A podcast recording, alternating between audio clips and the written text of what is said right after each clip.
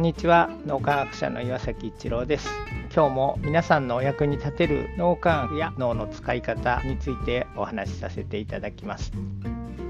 脳磨きをしてると人の才能っていうのが開花してくるっていうのが非常にこう実感できることがありました。妻のクレアですね。僕自身クレアそのままであったとしても本当に素晴らしいもの心の純粋さっていうものを持ってる人だというふうには思っています。クレア本人はよく言ってたのは一郎は脳科学の研究者とかそういうことをしてその役に立てるっていうのを生み出すことができる人だけども自分自身は何の才能もないと。いうふうに、まあ、ある意味こう、ちょっと自己嫌悪に陥ることは昔よくあったんですが、彼女自身人の話を聞くっていうのはすごく一生懸命する人なんです。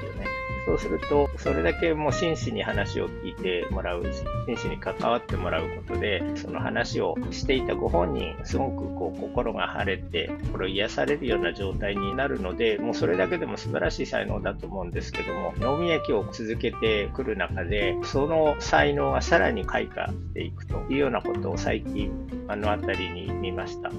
え今、脳みやき検定を作っていて、そして脳みやきの検定というのは、単に知識を覚えたり、ノウハウを覚えたりとか、そういうことではなくて、認知能力というテストとかそういうことをして測定できるものではないんですが、その非認知能力というものを皆さんに鍛えていただく、そして脳を非常に活性化させて、視野が広くなる、非常にこう大きな循環で物事、世界を捉えられる、自分を知性が発揮できる、そういう脳の使い方を身につけていただくというのは脳みやき検定です。その脳みやき検定を作っていく中で、非認知能力を鍛えていくというのは、自分が体験する、もしくは疑似体験をするというのは非常に大事なんですが、その中でシナリオを作って、それを実際に俳優の方たちに協力をいただいて、検定の中で皆さんに見て疑似体験をしてもらおうということをしています。じゃあどんなシナリオを作るかということですごくこう頭を悩ませてたんですが、クレアがですね、人の話をじっくり聞くということで、いろいろな方の人生がって言っていいのかわかりませんけど、それがクレアの中でこう集積してるんですよね。そうすると、こういう性格の人、こういう生まれの人っていうのは、こんな時にこんな判断をしたり、こんな風に人に関わったり、あるいは心を閉ざしてしまったりとか、なんかそれがすごくクレアの中で一つの体系を成してるんですよね。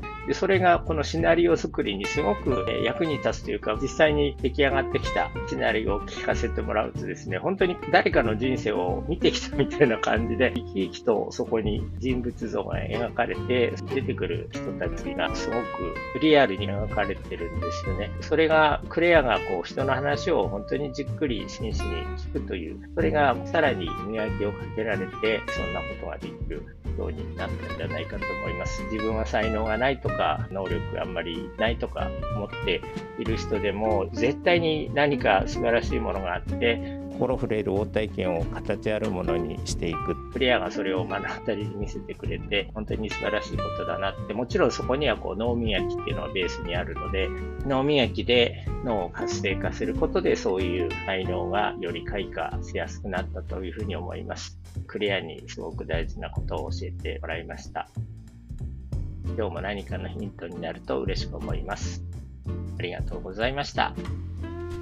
この3分脳磨き気に入られた方はメルマガでも脳磨きのことを発信していますので脳磨きメルマガ検索してみてください。どちらからも脳磨きあるいは最新の脳科学のことを学んでいただくことができます。皆さんのお役に立てると嬉しく思います。今日も素晴らしい一日をお過ごしください。脳科学者の岩崎一郎でした。ありがとうございました。